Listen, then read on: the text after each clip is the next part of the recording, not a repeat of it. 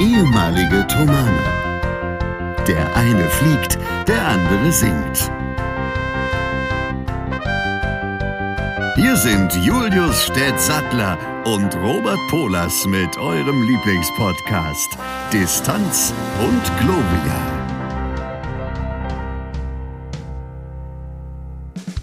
Und damit herzlich willkommen zu einer neuen Folge Distanz und Gloria.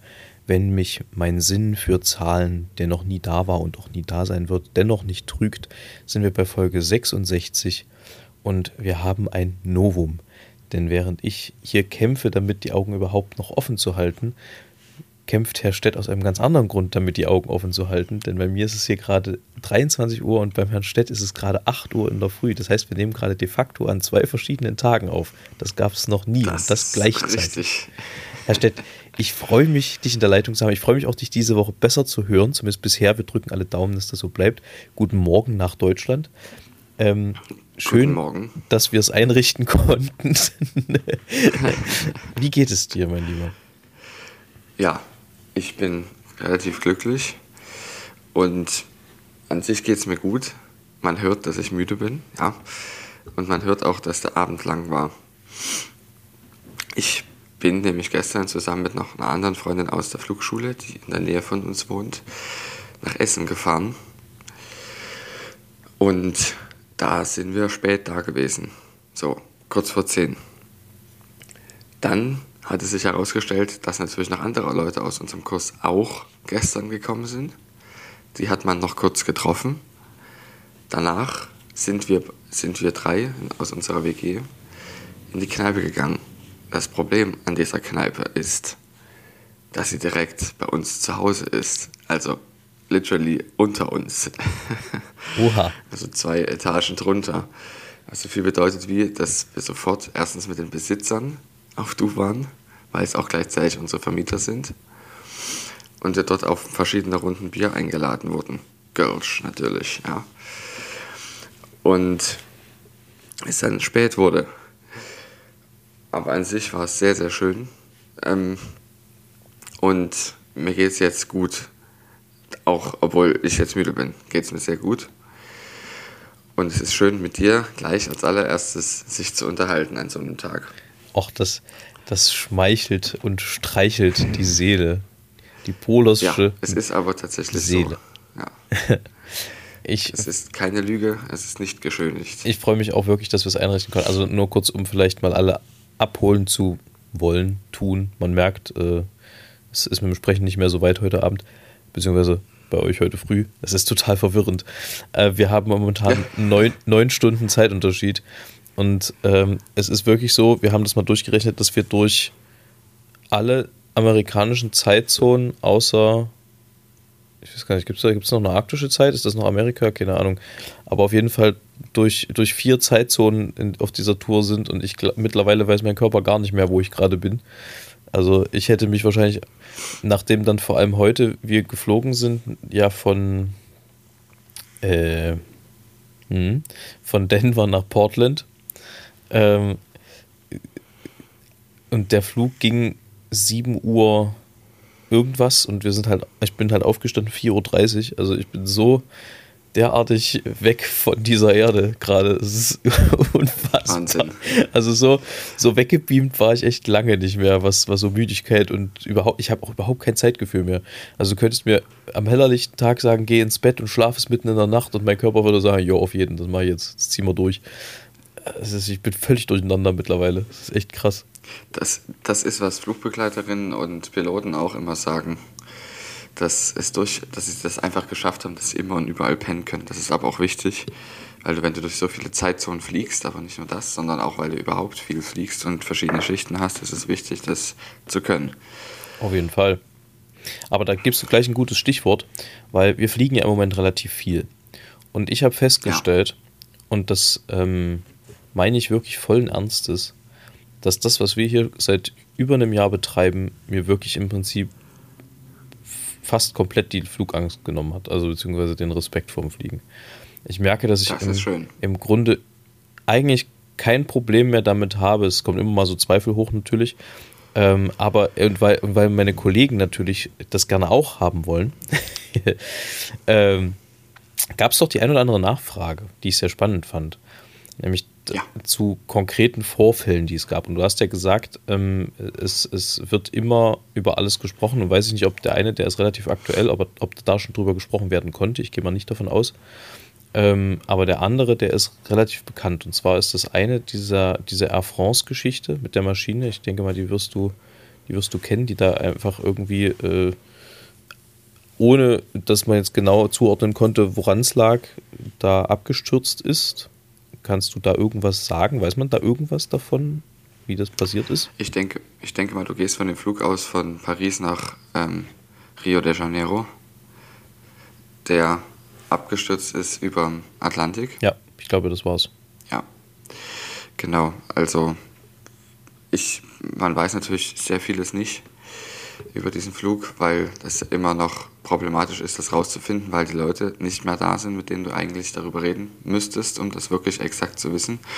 Allerdings hat man auf dem Flugschreiber durchaus Unstimmigkeiten gefunden. Und so wie ich das richtig verstanden habe, ist es so, dass ein Anstellwinkelsensor nicht funktioniert hat. Und zwar ist es so, dass ja beim Airbus die Flugsteuerung so funktioniert, dass du eigentlich mit dem Steuerknüppel dem Flugzeug nur sagst, ähm, hier möchte ich lang fliegen. Und der Flugcomputer rechnet dann um, was für Steuerinputs gegeben werden, damit das passiert. Es ist quasi wirklich nur eine Art Stick, Sidestick, mit dem man da steuert. Also wie, wie, wie ein Computerspiel am Ende so ein bisschen. Genau. Und es ist aber auch gar nicht zu verkehrt, dass das so ist, weil du in verschiedenen Fluglagen so ein riesiges Flugzeug einfach unterschiedlich steuern musst mit unterschiedlich großen Inputs. Und bei so großen Steuerflächen ist sehr, es ist überhaupt beim Fliegen so, dass du dann ein sogenanntes Feedback brauchst, ein Steuerfeedback, weil nämlich die Luftkräfte, je schneller das Flugzeug fliegt, über den Steuerflächen unterschiedlich stark angreifen. Das heißt, es wird, je schneller du fliegst, schwerer, in einem kleinen Flugzeug die Steuerflächen zu bewegen. Und das spürst du an dem Steuerhorn oder an dem, an dem Sidestick, weil der natürlich mit den Steuerflächen verbunden ist. Und das ist bei einem großen Flugzeug nicht mehr mit menschlicher Kraft machbar. Mhm. Das geht nicht mehr weil das einfach zu stark ist. Das sind Tonnen, die du bewegen müsstest mit einer Hand. Ja, klar. Und deshalb gibt es sogenannte Steuerunterstützungen. Früher war es einfach so, dass es hydraulische Unterstützungen waren, wo du dann quasi auf einen Hydrauliksensor gedrückt hast und der dann quasi direkt das umgerechnet hat. Und jetzt mittlerweile ist es so, dass du einfach wirklich nur einen Sensor betätigst und der wiederum rechnet das um und ähm, betätigt dann hydraulische Sensoren. Mhm. Sogenanntes Fly-by-Wire nennt sich das. Habt ihr bestimmt schon mal gehört. Und das ist jetzt wirklich sehr, sehr kurz heruntergebrochen, ja. Aber es ist, tatsächlich, genau das, tatsächlich so erklärt, dass genau. sogar ich das verstehe. Deswegen ist das auch sehr ah, gut. Ja. ja, und es ist aber dafür notwendig, um diese. Ist, du kannst natürlich, wenn du einen Computer hast, auch noch zwischenschalten, Sicherheitsschalter. Also, dass du das Flugzeug nicht überziehst, dass du es nicht in einen kritischen Flugzustand bringen kannst. Zum Beispiel in einem Zustand, der kurz vorm Strömungsabriss ist. Und ganz kurz zum Strömungsabriss, der tritt ein, wenn der sogenannte Anstellwinkel zu hoch ist. Und der Anstellwinkel hängt ab von Geschwindigkeit auch. Aber von vielen anderen Dingen auch, aber vor allem auch von der Geschwindigkeit. Aber du kannst den Anstellwinkel messen. Das heißt, du musst es nicht ausrechnen, du kannst ihn direkt messen.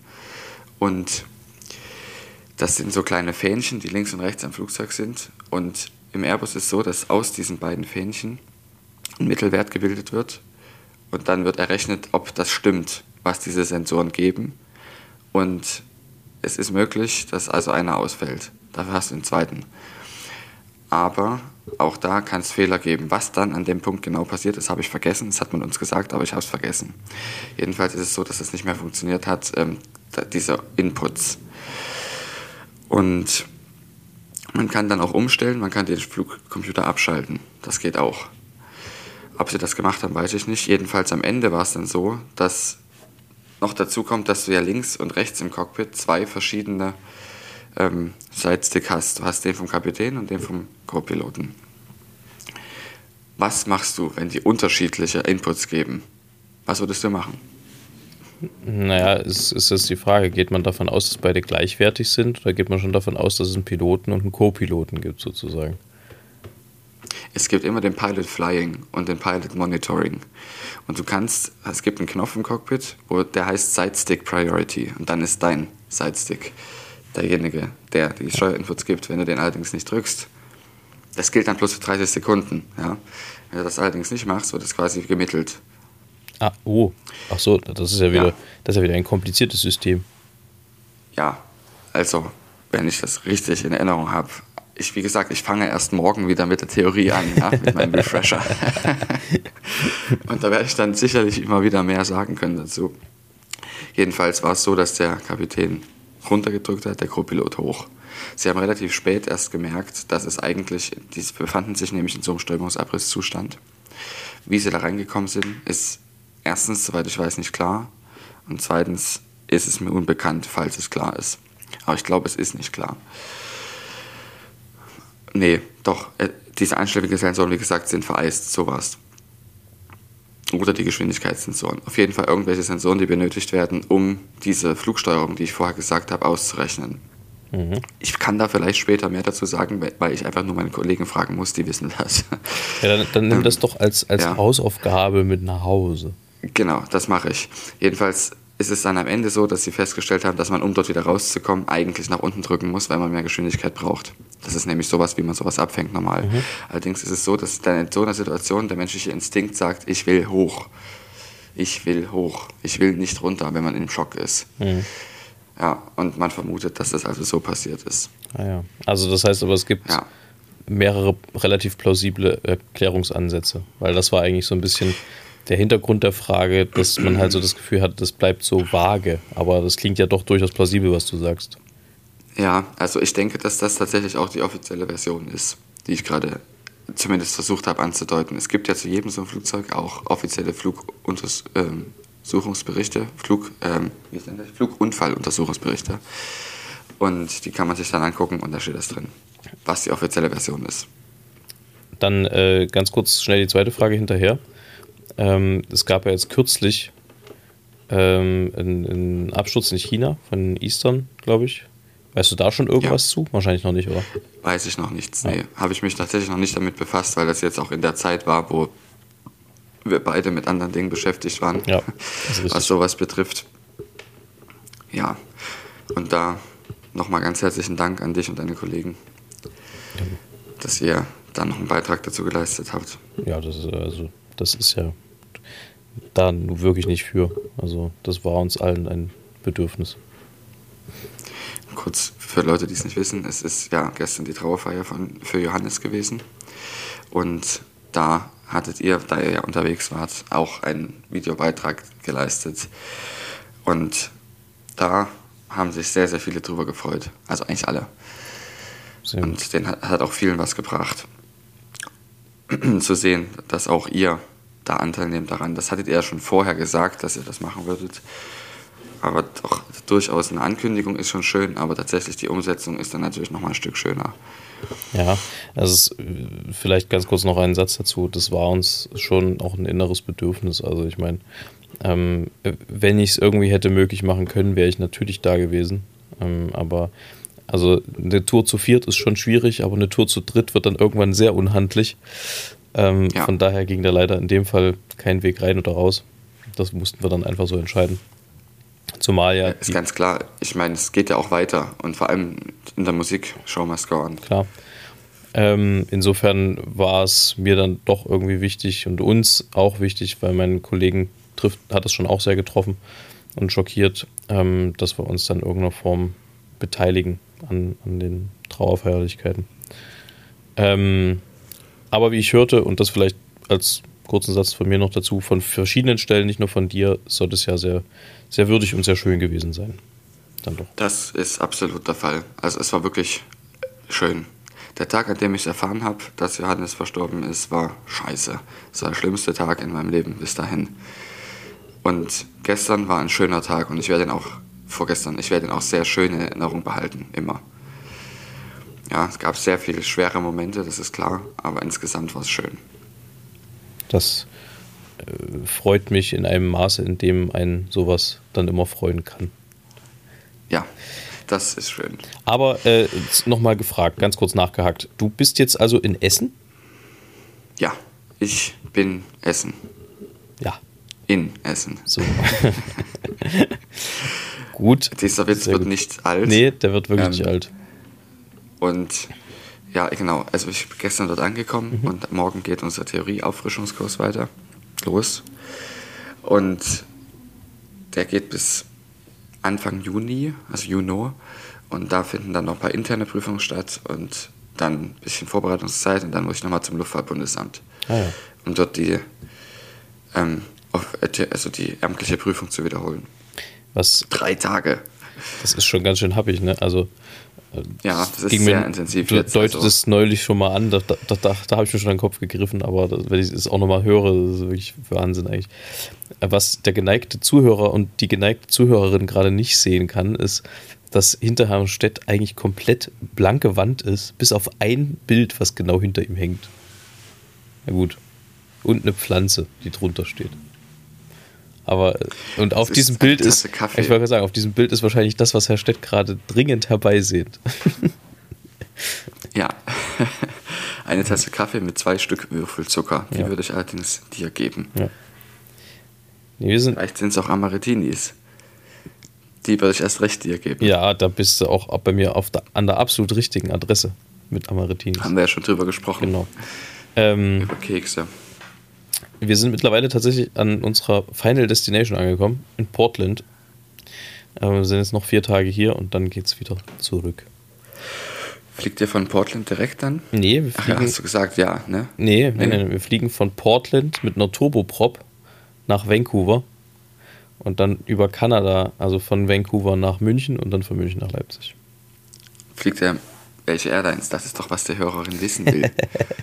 Äh, von Vancouver aus fliegen wir Lufthansa. Ich weiß gerade nicht, womit wir nach Vancouver fliegen, aber vermutlich Delta oder United, bin ich mir nicht sicher. ja. Wobei es auch irgendwas anderes sein könnte. Es könnte auch Air Canada sein, wenn es eine Turboprop ist, aber da bin ich mir gerade nicht ganz sicher. Also Turboprop für alle, die da jetzt nicht so drin sind, ist eine Propellermaschine. Das sind immer die. Mit Turbine. Hä? Moment, das musst du jetzt erklären, weil jetzt, jetzt hast du mich auch verloren im Galopp. Erzähl mal weiter, was, was erzähl erst mal weiter, dann sage ich, was es ist.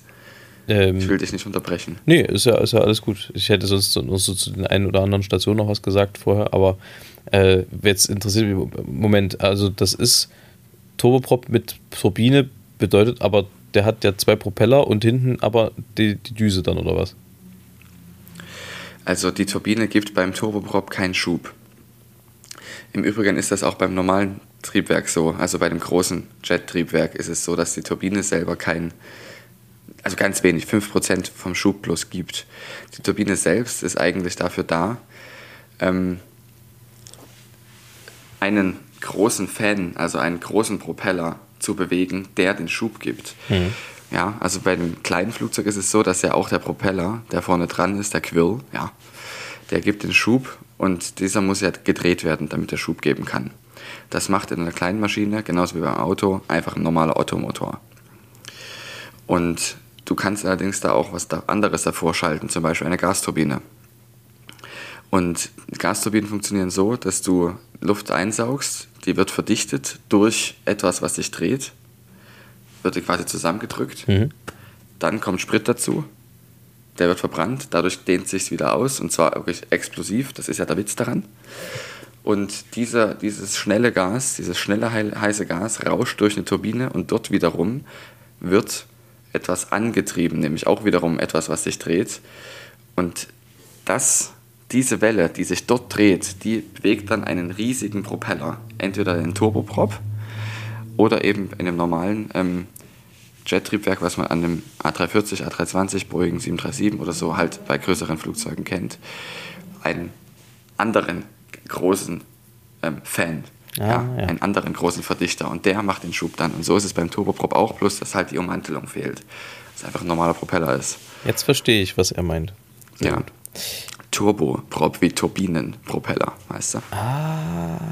Also steht das auch wirklich dafür. Ja, weiß ich nicht, aber das, so kann man sich merken. Ja, klingt sinnvoll.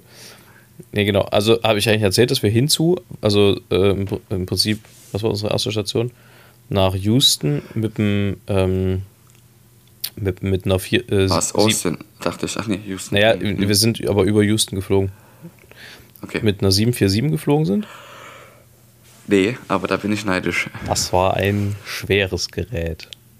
Ja. Es ist immer wieder ist lustig, weil wenn man da drin Ding. sitzt und selbst wenn die beschleunigt, der, was, was sind das, vier, vier Triebwerke hat die ja. Äh, mhm. Du hast halt irgendwie das Gefühl, tuckerst da mit dem, mit dem Trabi mit 50 über der Autobahn und dann hebt das Ding auf einmal ab. Das ist unfassbar witzig ja, immer wieder. Das ist Wahnsinn. Das ist ja. schon krass. Ähm, Glaube ich dir. Aber du wolltest noch ein bisschen mehr über die ähm, Konzertreise erzählen. Ja, das genau. mich auch interessiert. Also wir haben, wir haben ähm, tatsächlich schöne Konzerte gehabt, sind, sind echt netten Leuten begegnet und, und coolen Leuten begegnet. Ähm, wir kommen jetzt ja gestern aus Denver, da hatten wir ein Konzert in einer total abgefahrenen Kathedrale, die ist mehr oder weniger neu gebaut. Aber dann gab es irgendwann den Punkt, wo irgendwie das Geld alle war Deswegen haben sie, also ist sozusagen der, das Kirchenschiff ist Stein und so Notre Dame-mäßig sieht das auch von außen aus. Und hinten der Altarraum ist dann aber so holzig, wie man das so in, in College Chapels oft hat in, in England. Das war richtig abgefahren, weil das klang, wenn man selber gesungen hat, total trocken, aber in der Kathedrale halt mhm. halt so, wie es in der Kathedrale klingt. Das war richtig, richtig abgefahren, aber ein total geiler Raum. Ähm, total schön. Ein total netter Gastgeber. Vorher waren wir in Savannah. Und Savannah ist ja die Stadt, wo äh, Forrest Gump auf der Bank gesessen hat und gesagt hat, Life's like a box of chocolate. You never know what you're gonna get. Ähm, und äh, tatsächlich haben wir gelernt, dass es diese Bank nie gegeben hat, wo er drauf gesessen hat, sondern das ist, äh, und da, also wir haben da auch ein Foto gemacht, natürlich so Touri-Style, ähm, das ist im Prinzip so, ein, so, ein, so, eine Art Park. Also die äh, Savannah ist so mit Squares aufgebaut. Also das sind immer so, ja keine Ahnung, ich kann es nur schwer beziffern, aber das sind. Man muss sich an SimCity erinnern. Naja, ja, so in der Art. Also das sind halt wirklich, also Square heißt in dem Fall jetzt nicht ein Riesenplatz, sondern das sind so, keine Ahnung, 150 mal 150 mal 150 Meter immer so ungefähr. Du müsstest das eigentlich auch in Square Feet angeben, damit ich verstehe. Ähm, ja, das, das spare ich mir heute mal. Ähm, ja, ich wüsste auch nicht, was du dann da sagst. Keine Ahnung, was das ist. Und du hangelst dich da im Prinzip von diesen Plätzen zu diesen Plätzen. Das macht die Stadt relativ übersichtlich. Und an einem dieser Plätze, das ist, die sind halt meistens begrünt und da stehen irgendwelche Statuen drin und es ist so parkmäßig gemacht. Ähm, und an einem dieser Plätze äh, war halt diese Szene gedreht worden. Und dafür haben sie einfach eine Bank da reingestellt, weil der hat ja diesen Straßenblick gehabt in der Szene.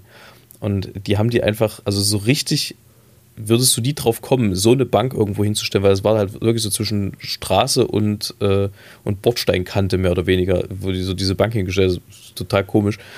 Ähm, und genau dort haben wir im Prinzip ein Foto gemacht, aber es, es deutet nichts darauf hin, dass das dort gedreht wurde. Das ist total witzig. Doch, man hat es ein bisschen erkannt, also auf dem Bild zumindest. Naja, also man, man kennt diese Szene, ja. so das, aber äh, mhm. es gibt da äh, wohl irgendwo auch eine Tafel, die haben wir allerdings nicht gefunden. Also so gut, so gut sichtbar kann sie dann nicht gewesen sein, wenn wir sie zu viert nicht gefunden haben.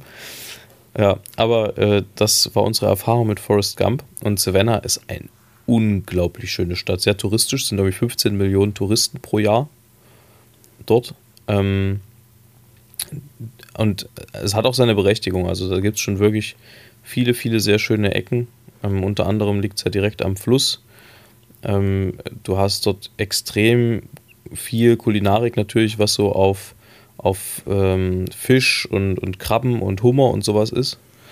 Ähm, und allgemein auch wirklich eine, eine, sehr schöne, sehr schöne Angelegenheit. Haben wir zwei sehr, sehr nette Leute kennengelernt, beziehungsweise einen wieder getroffen, den wir schon kannten. Und noch einen äh, ja, sehr lieb gewonnenen älteren Herrn. Ähm, wo waren wir denn vorher? Wo waren wir denn vor Savannah? Ach, New York, genau. Da haben wir einen Composers Workshop gegeben. Also beziehungsweise das war so aufgebaut, dass äh, ein Freund von uns, der Komponist ist und Professor dort für Tonsatz in der Adelphi University, wo wir gesungen haben, ähm, dass der im Prinzip einen Studenten von sich mitgebracht hat und wir haben ein Stück von ihm aufgeführt und ein Stück von dem Studenten aufgeführt. und im Prinzip bei dem Stück von dem Studenten dann gesagt, was aus unserer Sicht, also so aus Sängersicht, was, was man hätte noch besser machen können und was irgendwie vielleicht ist nicht so gelungen ist und wo es möglicherweise noch Handlungsbedarf gibt und so. Also eigentlich auch immer ein sehr schöner Austausch, weil man fragt dann so auch mal so einen Komponisten, ja, wie sieht es denn aus? Ähm, äh, was hast du dir bei, dabei gedacht? Wo der sich tatsächlich relativ viel dabei gedacht hatte, aber manchmal hast du dann halt auch den Fall, dass dann kommt, ja, äh, also eigentlich jetzt gar nicht so viel dabei gedacht. Also das ist aber auch legitim aus meiner Sicht. Es gibt eben auch Stellen in dem Stück, wo man sagt, ja, die sind halt da. Ja, durchaus. Es, also das gibt es auch. Abs ja. Absolut. Ähm, ich finde halt schwierig, und das haben wir halt auch versucht zu betonen, wobei das bei dem Stück jetzt kein Problem war. Ähm, du musst halt schon das Instrument, mit dem du umgehst, in der Komposition ja. kennen. Und Definitiv. Ähm, ja. Es ist nun mal so, wenn du zum Beispiel ein Stück schreibst, das ist jetzt, ich mache das nicht an irgendwas Konkreten, aber du hast halt heutzutage viel mit Schreien und Rufen und so, auch beim Singen. Wenn du zehn Minuten rumschreist und dann Pianissimo ansetzen sollst, dann wird es halt schwierig, weil die Stimme dann halt nicht mehr so greift. Und das sind halt Sachen, die musst du wissen. Ähm, und das setzt halt voraus, dass du dich mit dem Instrument, für das du schreibst, auch ein bisschen beschäftigst. Das wird ja auch äh, Streichern und so ähnlich gehen. Und ich habe eine interessante Frage an dich die uns so im Laufe dieses Workshops, jetzt weniger wegen der Stücke, die waren nämlich eigentlich eher ein Gegenbeispiel dazu, aber die uns so aufgegangen sind. Was meinst du, warum heutzutage vor allem homophon komponiert wird und nicht mehr polyphon? Also vieles, was man heutzutage hört, ist ja doch eher klangspezifisch und homophon gehalten. Ähm, was ist deine These dazu? Ich habe eine, aber ich würde dich erstmal dich thesieren lassen. Also, das ist mir gar nicht aufgefallen, dass das so ist. Also, ich kenne nicht sehr viele ähm, verschiedene moderne Musik, weil ich einfach nicht so viel davon singe, ich nicht so die Gelegenheit dazu bekomme. Und es ist auch immer relativ schwer. Und für jemanden, der das als Laie macht, ist das nicht immer einfach, in so ein Projekt einzusteigen mit neuer Musik, weil du dich wirklich sehr gut vorbereiten musst. Du kannst nicht einfach in die Probe gehen und das Stück singen, weil du Erfahrung hast, wie bei Bach oder bei Mendelssohn. Ist für uns ja kein Problem, das zu singen, selbst wenn wir das Stück nicht kennen. Ähm, aber bei moderner Musik, ich habe einfach nicht so viel Repertoire, was ich kenne, aber ich habe natürlich, kann trotzdem anfangen zu spekulieren. Ich habe auch selber ein bisschen was komponiert. Es ist natürlich einfacher, homophon zu schreiben, finde ich, wenn du tonal schreiben möchtest. Wenn du atonal schreiben möchtest, weiß ich nicht, wie es ist. Ich habe es nicht gemacht bis jetzt. Also, ich würde es kurz einmal zusammenfassen. Tonal ist das, was wir als harmonisch schön empfinden und atonal ist das, was wir als schief empfinden. Was aber nicht unbedingt scheiße klingen muss, sondern es ist halt schief oder atonal. Es kann auch seinen Reiz haben. Ja, unsere. unsere ich, mich berührt es nicht, aber es kann auch durchaus seinen Reiz haben unsere beziehungsweise meine These geht auch so ein bisschen in die Richtung, dass du halt, wenn du, ähm, wenn du einigermaßen tonal bleiben willst heutzutage, aber nicht die alten Meister kopieren willst, dann wird es total schwer, Polyphon zu schreiben, ohne sozusagen in eines dieser Muster zu rutschen. Also das, was dem am ehesten wahrscheinlich noch nahe kommt, ist halt Jazzharmonik. Damit kann man wahrscheinlich noch vieles machen, aber das setzt halt voraus, dass man sich auch in Jazzharmonik ein bisschen auskennt. Ähm, aber selbst da kommst du, glaube ich, in der Polyphonie an Grenzen, wenn du nicht ein bestimmtes Maß an, an Atonalität sprengen willst. Deswegen, mhm. also, äh, das ist so ein bisschen meine These dazu. Ich denke, dass das schon äh, damit auch zusammenhängt. Natürlich ist es so, dass ähm, man als Komponist natürlich auch, glaube ich, äh, schon ein bisschen Wert darauf legt, dass das Zeug A gemacht wird und B, dass die Leute nicht wegrennen, wenn der Name auf dem Programm steht. Genau. Das bedeutet Absolut. also, das hat auch ein bisschen was mit Fanservice zu tun, dann wahrscheinlich am Ende. Aber ja, es gibt auch Musik, immer. also schönes Beispiel ist Bernd Franke, Leipziger Komponist, der schafft es halt ähm, so zu schreiben, dass du einen Anspruch im Stück hast, dass es trotzdem diese Klangstellen gibt, dass du aber eben trotzdem, also der hat zum Beispiel für uns äh, ein Stück geschrieben 2012, da ist eine Tritonusfuge drin. Ja, also Krass. das ist äh, wirklich, also das muss man wirklich üben. Und andererseits gibt es da aber eben auch diese Klangflächen. Und also ich finde eigentlich, das ist eine ganz schöne Mischung aus, aus beiden und es funktioniert auch gut. Das ist einfach auch wirklich ein gutes Stück. Und ähm, insofern, das geht schon, aber es braucht, glaube ich, auch ein bisschen, ein bisschen Wille und ein bisschen Übung. Also ich denke. Ja. Also es, ist, es kommt auch noch dazu, dass ähm, ja, Komponieren und Komponieren unterschiedliche Dinge sind. Wenn wir beide komponieren, also, oder ich sage mal, ich rede mal nur von mir. Ich hab, weiß jetzt nicht, wie sich dein Stil verändert hat. Ich habe lange nichts von dir gehört. Ähm, bei mir ist es eigentlich immer so, dass ich eine Stilkopie war von irgendeiner anderen Zeit. Also dass ich quasi schon ein neues Stück geschrieben habe, aber der Stil eigentlich aus einer anderen Zeit ist. Romantik meistens. Und es ist deshalb nicht mein Stil, sondern eine Kopie eines Stils aus einer anderen Zeit. Und das ist das Komponieren. Und dann gibt es noch das Komponieren, dass du einen eigenen Stil hast und wirklich was komplett Neues machst. Und das geht eigentlich mit tonaler Musik nicht mehr.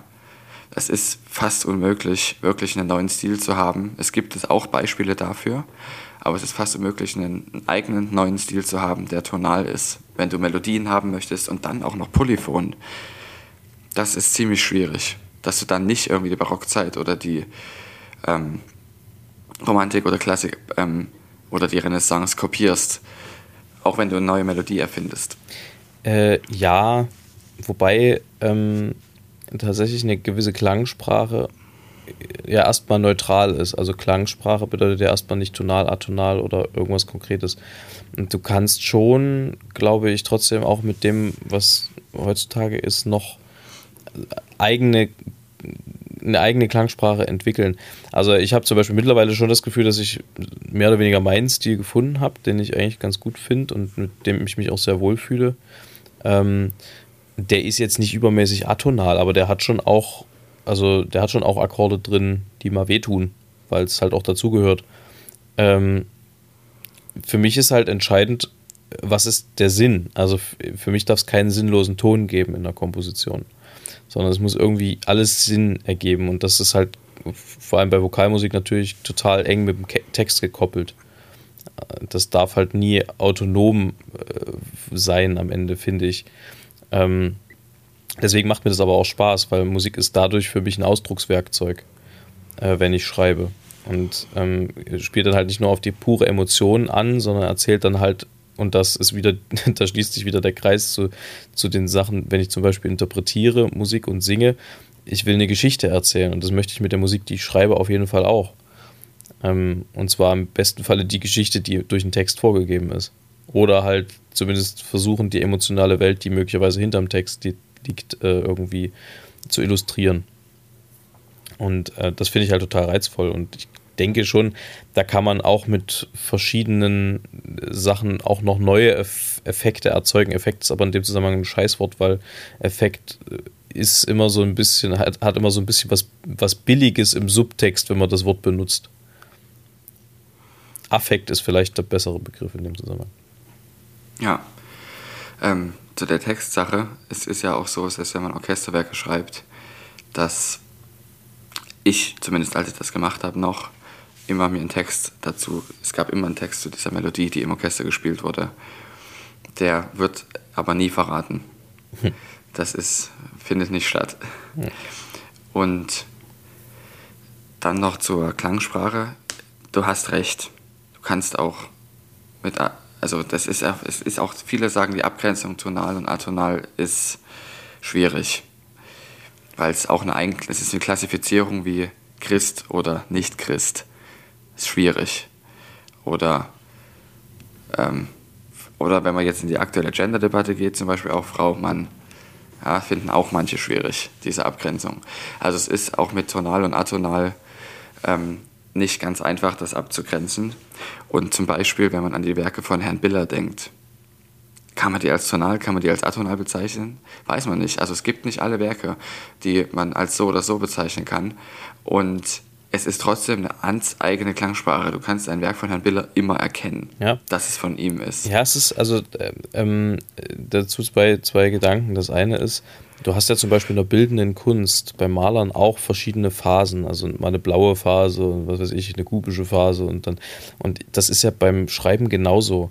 Also ähm, hm. ich habe, ich persönlich habe zum Beispiel eigentlich immer einen großen Hang zur Romantik, sowas. Also du hast gerade eine blaue Phase. Mich, ich, ja, ich, das stimmt, weil mein, mein Pullover ist tatsächlich blau, den ich anhabe.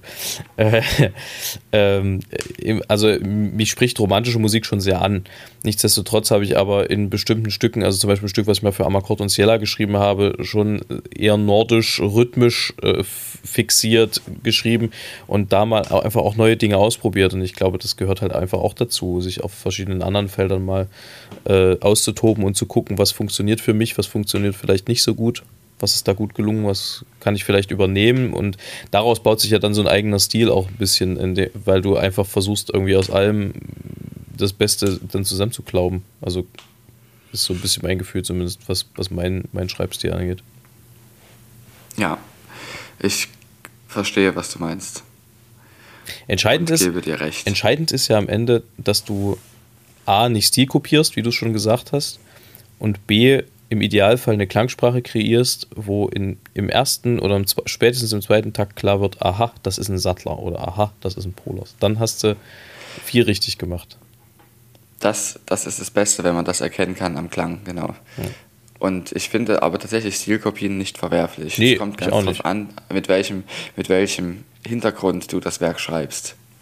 Ob das tatsächlich, sagen wir mal, sogenannte Gebrauchsmusik ist, zum Beispiel wenn du einen Satz für ein Gemeindelied brauchst, allerdings keinen schön findest, kannst du, ist, kannst du natürlich einen schreiben und der, der dir jetzt selber gefällt, aber natürlich dein Stil nicht ist. Ja. Ähm, auch das ist möglich oder wenn du oder ob du jetzt wirklich was Neues erfinden möchtest, dann ja. ist eine Stilkopie schwierig. Punkt. Ja, hast du eigentlich drei Dinge, Fragen ich, an mich? Ich habe drei Dinge. Ich wollte gerade sagen, wir haben äh, die Folge zwar auf äußerst viel Melatonin heute, aber doch irgendwie äh, ging sie sehr schnell vorbei, dann doch. Äh, ich habe aber trotzdem ja. drei Dinge, aber die gehen vielleicht relativ schnell. Was sind denn drei Wahrzeichen oder Bauwerke, die du unbedingt mal noch sehen möchtest? Jetzt so äh, natürlich, weil ich gerade unterwegs bin, kommt mir das so in den Sinn. Man kommt ja an einem oder anderen vorbei. Ich möchte gerne die Oper in Sydney sehen. Mhm. Vielmehr allerdings liegt das nicht nur daran, dass ich diese Oper sehen möchte, sondern ich möchte nach Australien. Du weißt, dass das noch offen ist. Ja. Ja. Und dann möchte ich sehr, sehr gerne nach Teneriffa zu dem Flughafen Tenerife Nord. Das ist kein besonderes Bauwerk, aber da steht ein Denkmal, weil dort 1977 ein, einer der schwersten Flugunfälle in der Geschichte passiert ist, mit dem ich mich sehr viel auseinandergesetzt habe und der mich immer noch schwer beeindruckt, weil auch das Luftwesen, also die Luftfahrt, vor allem die Kommunikation in der Luftfahrt extrem verbessert hat. Mhm. Leider ist es immer so. Und da möchte ich gerne mal hin, um dort mal wirklich zu stehen, wo das passiert ist. Und was kann man noch sagen? Also an sich es sind meistens Flughäfen, die ich irgendwie sehen möchte, weil sie besonders sind. Zum Beispiel auch in St. Martin auf den niederländischen Antillen. Da möchte ich gerne mal sein. Kennst du in dem Zusammenhang, sehr schönes Stichwort, kennst du den Flughafen in Denver? Nein, das aber mein Papa kennt den, aber ich war das selber noch nicht. Ist ja richtig abgefahren. Ich weiß nicht, was die gekifft haben, als sie den gebaut haben, aber der, also das ist ja so ein gestörtes Gebäude. Das könnt ihr gerne mal googeln, wenn, wenn ihr gerade Langeweile habt. Einfach mal Flughafen Denver. Das ist, sieht so spacig aus, dieses Ding. Es ist so riesig. Das war übrigens sehr lustig, weil wir kamen aus äh, Savannah und der Flughafen in Savannah hat 15 Gates. Daran kann man ungefähr ablesen, äh, wie groß der ist. Und dann kam man nach Denver und hat, du hattest wirklich das Gefühl, du fährst einmal mit dem Zug wieder zurück nach Savannah, bevor du an deinem Baggage Claim am Ende warst, um deinen Koffer zu holen. Aber das, äh, also ein Riesenteil. Ähm, aber das ist so komisch gebaut, das sieht halt irgendwie aus wie so ein Bauwerk von der Area 51. Da gibt es übrigens tatsächlich äh, so Conspiracy Theories zu, also so Verschwörungstheorien. Dann haben die dort irgendwie ein blaues Pferd hingeklatscht mit leuchtenden roten Augen, was irgendwie im Volksmund dort nur Lucifer genannt wird. Also wirklich so richtig eigenartige Geschichten. Aber kann man sich mal anschauen. Sehr interessant. Aber äh, finde ich spannend. Ähm, Sydney Opera fehlt mir auch. Da will ich auch unbedingt hin. Das steht noch aus. Hast du ja schon gesagt. Ähm, ansonsten glaube ich, würde ich ganz gerne auch mal noch so diese Christusstatue in Rio sehen. Und ansonsten, boah, ich weiß gar nicht, so das dritte Also ich glaube, das muss am Ende gar nicht so pompös sein. Was mich tatsächlich interessiert, da war ich noch nie. Äh, es gibt ja den, hilf mir mal schnell, den Mathematiklehrstuhl in, an der Uni Cambridge. Wie heißt denn der? Der hat doch so einen, so einen speziellen. Der lukasische Stuhl, kann das sein? Hm, nee, das ist nicht mein Fachgebiet, sowas merke ich mir immer. Das war nicht. der, den, den Stephen Hawking hatte und das, äh, den auch Isaac Newton hatte. Und da gibt es so einen Hinterhof, wo Newton angeblich der Apfel auf den Kopf geknallt sein soll. Ich glaube, es ist Cambridge. Bin mir aber gerade nicht ganz sicher. Müssen wir mal rausfinden. Und das finde ich, finde ich Das wird man find rausfinden, wenn der Baum noch steht, wird man es sehen. Ja, fände ich eigentlich auch ganz spannend, mir das mal anzuschauen. Ich glaube, es tatsächlich Mhm. ist der lukasische Stuhl, aber ich bin mir gar nicht ganz sicher. Ähm, wer das besser weiß als ich, kann da ja gerne mal Bezug drauf nehmen. Ähm, Ja. ansonsten äh, sind wir doch eigentlich, haben wir doch heute viel übers Fliegen geredet, das kommt mir doch sehr entgegen. Ja, Ja. das ist schön. Ich fand es auch schön. Wie gesagt, es wird jetzt auch wieder mehr. Wahrscheinlich. Also ich werde mehr Fragen beantworten können. Noch ist ja Theorie, da wird nicht sehr viel Spannendes sein. Mhm. Aber wir haben, wir haben eine stabile Internetverbindung gehabt und es gab keinen Stromausfall und äh, Herr Stedts Kopfhörer haben heute durchgehalten. Also es sind heute viele gute Dinge passiert im, im Ja, Podcast. ich habe auch die Deluxe-Kopfhörer mitgenommen. Sehr gut. Deluxe-Kopfhörer. Alles, Mhm. alles, alles für euch, alles nur für euch. Und ein bisschen auch Genau. für uns. Ja, Ähm, ich habe noch eine Ich- Empfehlung, bitte. bevor wir vielleicht dann tatsächlich den Sack langsam zumachen. Und zwar äh, liegt es irgendwie auf der Hand. Ich hoffe, ich habe das noch nicht empfohlen. Es könnte nämlich durchaus sein, weil es tatsächlich eines meiner Favoriten Musikstücke ist. Aber hat er tatsächlich in Amerika geschrieben, aus der neuen Welt von Dvorak. Eine wunderbare Sinfonie, seine neunte. Kann man sich immer wieder geben. Haben wir auch hier tatsächlich schon mal gehört ähm, zusammen. Äh, ein wunderbares Musikstück. Gibt es diverse gute Aufnahmen von. Klickt euch da mal rein. Falls ihr das nicht kennt und falls ihr es doch kennt, dann hört es euch mal wieder an. Es ist und bleibt einfach geniale Musik. Soweit vielleicht von mir. Ich gehe mal Danke davon aus, dafür. dass Herr Stett vielleicht noch, ein, noch ein, ein, ein, eine Ballade für uns hat oder irgendwas in der Richtung. Ja, das ist, ist tatsächlich der Fall. Das ist ja wunderbar. Dann äh, Ja, würde ich. ich, ich, ich möchte noch ja, eine Sache noch, noch wirklich, die auch noch wichtig ist. Die Sache, die also jetzt vorgestern war, die Trauerfeier, die muss noch ein bisschen verarbeitet werden. Aber ich habe ja schon angekündigt, dass eines in einer Podcast-Folge wir uns mal noch länger auch diesem Thema widmen. Aber es ist noch nicht, jetzt ist noch nicht dran. Und ich möchte Leuten, die da waren oder auch anderen Leuten, die, ähm, die das sehr beschäftigt und die damit auch Schmerz haben, empfehlen, schreibt euch schöne Sachen auf. Schreibt euch auch Schatten auf. Aber schreibt euch auch wirklich sehr viel Licht auf, was ihr in Erinnerung habt und auch gerne von dem Tag, weil der gehört auch mit, eigentlich gehört der auch mit zu seinem Leben dazu. ja, nicht nur eigentlich. Auf jeden Fall. Da ist, es halt, da ist es halt erstmal vorbei an der Stelle, aber alles, was danach kommt, wird aus Erinnerung gebildet. Deshalb ist es sehr, sehr wichtig, sich diese Erinnerung aufzuschreiben, weil man einfach vieles vergessen wird und das wäre sehr, sehr schade. Das möchte ich nur empfehlen. Sehr gut. Und eigentlich eine schöne Woche wünschen. Dann, da, da schließe ich mich natürlich an. Ich möchte es nicht versäumen, das wirkt jetzt ein bisschen de deplatziert irgendwie, aber ich muss es trotzdem machen, weil nächste Woche ist es dann schon vorbei. Ähm, auf eine Veranstaltung hinzuweisen, bei der ich Teil sein darf, nämlich das sehr gute Projekt Sing and Sign. Äh, die machen am 9. und 10. April eine Johannespassion im äh, nicht im, in der Peterskirche in Leipzig um 19 Uhr. Da gibt es noch Karten und äh, wenn ihr das einrichten könnt, dann würde ich euch dringend empfehlen, dahin zu kommen. Nicht nur, weil ich dort den Evangelisten gebe, sondern vor allem auch, weil es ein Projekt ist, was nicht nur inklusiv ist, da wir versuchen, Musik barrierefrei für Leute mit Hörbehinderung und Höreinschränkung darzustellen und auch äh, begreifbar und erlebbar zu machen, sondern auch, weil es eine szenische Inszenierung ist. Es ist ein riesen Aufwand gewesen, ein riesiges Projekt äh, mit extra Chor und äh, mit extra Choreografien und Choreografen, die mitgearbeitet haben. Es ist unglaublich viel Herzblut in dieses Projekt geflossen. Es musste zwei Jahre ruhen und es wäre sehr, sehr schön, wenn man da sehr viele bekannte und unbekannte Gesichter sieht. Sagt es also auch gerne weiter. Es ist viel Platz in der Peterskirche. Wir dürfen da sehr großzügig bestuhlen jetzt wieder, nachdem es eine neue Corona-Verordnung gibt. Insofern freuen wir uns da sehr auf jeden und jede, die da vorbeischneit und sich an der Musik, aber auch an der Szenerie ergötzt, die die Bachsche Musik uns dort in Mund und Hand und Fuß und Kirche legt. Das noch kurz als Werbeblock. Äh, den Link zu den Karten haue ich euch mit in die Show Notes. Da habt ihr einen kurzen Weg. Und ansonsten schließe ich mich Hanstedt an, wünsche euch eine wunderschöne Woche. Bei mir wird es jetzt gleich erst Sonntag. Bei Hanstedt ist es schon Sonntag. Wenn ihr die Folge hört, wird es dann gleich Montag bei euch. In diesem Sinne von meiner Seite. Bis dann. Also, heute kommt die Ballade von den Problemen der Motorisierung. Der Löwe schleicht durch die Savanne, denn er hat eine Autopanne. Der Büffel steckt mit seiner Frau auf der Autobahn im Stau.